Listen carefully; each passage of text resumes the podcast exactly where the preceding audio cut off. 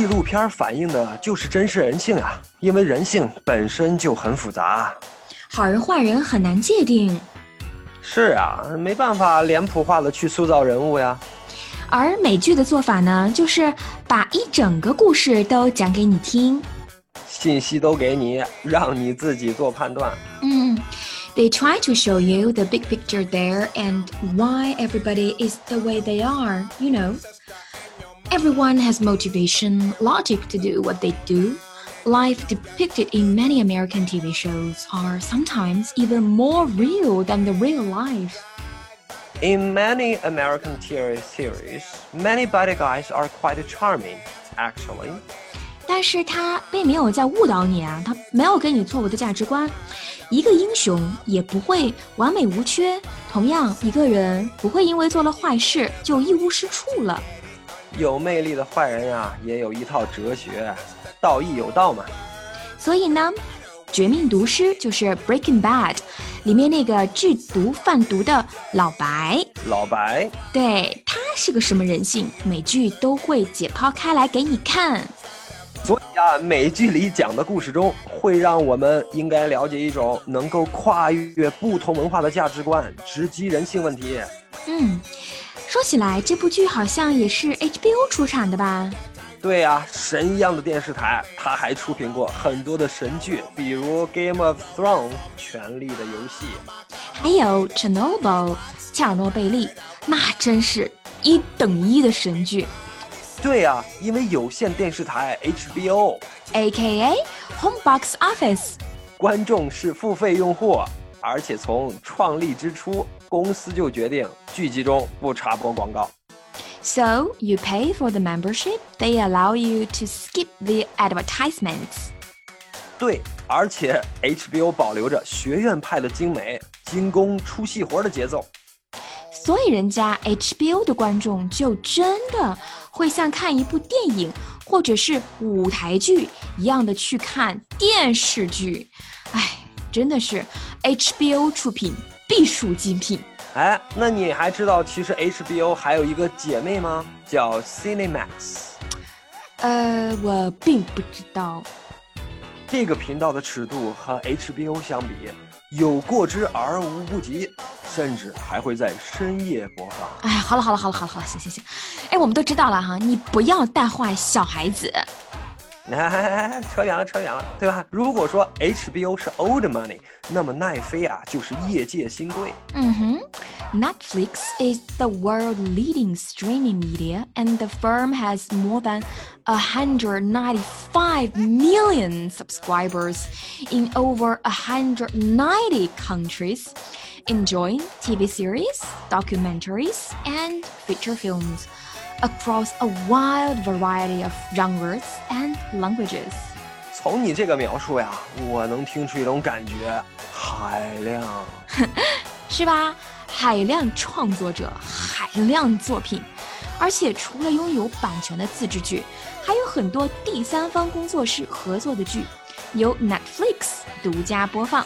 比如说像你喜欢的那个《Love, Death and Robots》，爱死机。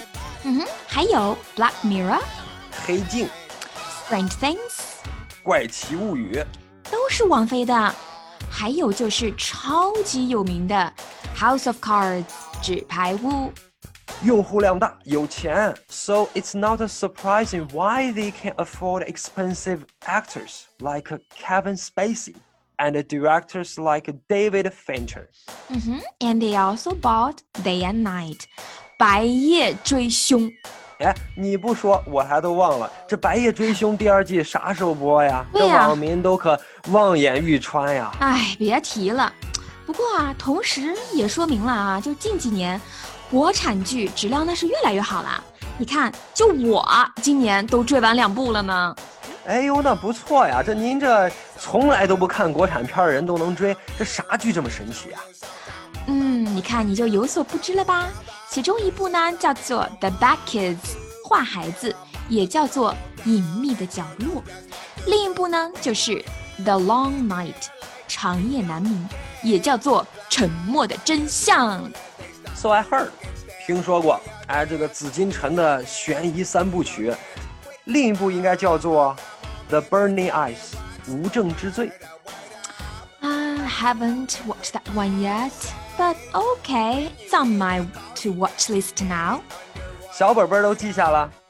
对，我隐约记得这三部好像都是爱奇艺出品的。对吧？因为现在的 streaming media 发展的势头都很猛，以前呢就只是五大公共台，对吧？Top five public broadcasting service, um, like CBS, Columbia Broadcasting System. 哥伦比亚广播公司，美国电视三大巨头之一，主打犯罪侦破剧集，crime drama like CSI, Criminal Minds, The Good Wife, and what's more, The Big Bang Theory. And also, there is ABC, American Broadcasting Company, 美国广播公司。如里贯耳吧？我说出几个来，让你有点概念啊。 呃、Lost, Desperate Housewives, and Modern Family。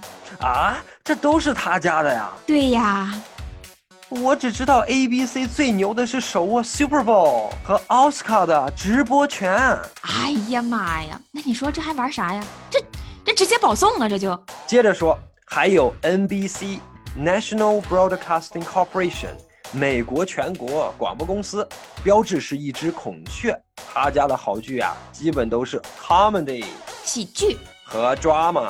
剧情片儿，他家的好剧太多了，地球人都看过的那个 Friends，对吧？还有 ER The Emergency Room，还有就是 Hero。And one of my favorites, The Western Wing，白宫风云。剩下的两个电台，一个是 Fox，另外一个就是 The CW Television Network。哥伦比亚以及华纳兄弟联合电视网，他们呢就是针对我们这样的年轻群体啦，对不对？啊、你比如说 XOXO Gossip Girls and The Vampire Diaries，还有那你刚刚提到的那个 Fox，也有很多王牌美剧的，你比如嗯、House MD and Prison Break，which we all are familiar with，and also you may have heard or watched these 24 Hours, Yes, I have。 Bones, 尸骨寻踪，Also yes。 and The Simpsons. 哎呀，你就爱看这种荒诞的动画片儿。荒诞，难道不是你的标签吗？I thought you are weird because not everyone can enjoy shows like Shameless and Dexter. 一个是一家子流氓混混，另外一个呢就是兄弟俩天天杀人解剖尸体。看来这就不是你的菜呀。这两部包括前面讲的《Millions》亿万，都是由啊 Showtime 出品的，一个以重口味儿和怪癖号称的电视台。我只喜欢重口味儿，哎，那你还喜欢怪癖号呢？Correct me if I'm wrong. You have been following the show, The Affair, ever since, right? Uh, well, you know, okay, yes, you are right. I wasn't aware of that. Yeah, the affair is actually not like what you think. It's very psychological, like reading a book, you know. How so? Um, by telling the story through the eyes of the characters, we find out that their view of the same situation vary. Not only that they see or understand something through their psychological state, this multi-character experience exposes us to realization that each person is living a life as vivid and complex as our own.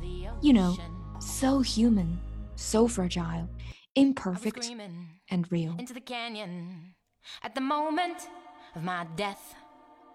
The echo I created outlasted my last breath. My voice it made an avalanche and buried a man I never knew. And when he died, his 说的我都想看了。那英剧你看吗？ I do, like Sherlock, Inside Number 9, Black Mirror, etc. British TV shows are a lot different from American ones. Not necessarily better, but definitely different. 美剧爱塑造大英雄、大故事，英国人就爱拍些小人物、小情节。文化不同嘛，那讲述故事的风格自然就很不同啦。I don't suppose you like British TV shows. sorry to let you down. Actually, I watched a lot of them, and there are some ones I don't think many Chinese audience have watched. Okay, shock me. Like Hustle? Ah, 啊，《飞天大盗》，嗨，这个呀还真的是不错的剧集。嗯、um,，My favorite one would be 'Allo 'Allo。Is that even English? What's it about? Of course, it's English. Being a very moral person, I'm not gonna spoil it. 千万别剧透。哎，你回去自己找资源看吧啊！I love my socks off every time I watch it. 好吧，My favorite British TV series will be Doctor Who，神秘博士。嗯，我听出了浓浓的年代感。您老这个是七八十年代的吧？ 六十年代。哎，Fair enough。那里面的语言，这它早就过时了吧？哎，不过说实在的啊，很多英美剧它也不适合学语言的。而且就算那些适合的吧，你也要根据自己的实际水平来选择。呃，我个人觉得呀，大部分英剧、美剧，对于我们英语学习者来说呀，可以作为了解他们的语言背后的文化的一种方式。对，因为你不可能脱离了文化去学语言。美剧制作的目的并不是为了让外国人学习他们的语言，而是讲好一个故事。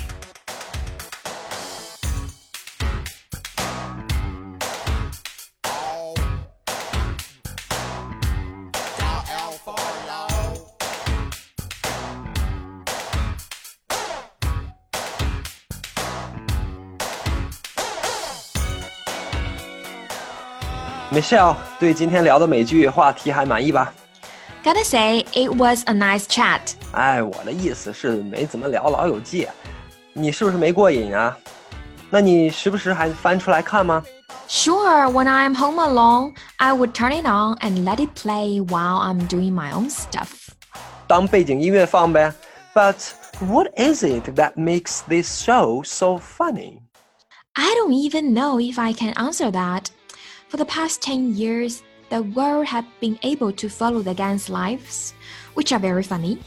Can it be Chandler's jokes, Monica's neat freak, Phoebe's songs, or Joey's stupidity that makes Friends to be the most liked TV show in the history? My answer would be that all of the six main characters contribute in their own special ways. Yes, they all have quite a distinctive personalities. Alone, they are nobody because some things seem to missing, you know. But being together, they complete each other. Together, they are six uniquely hilarious people. That's an excellent point. Good friends complete each other.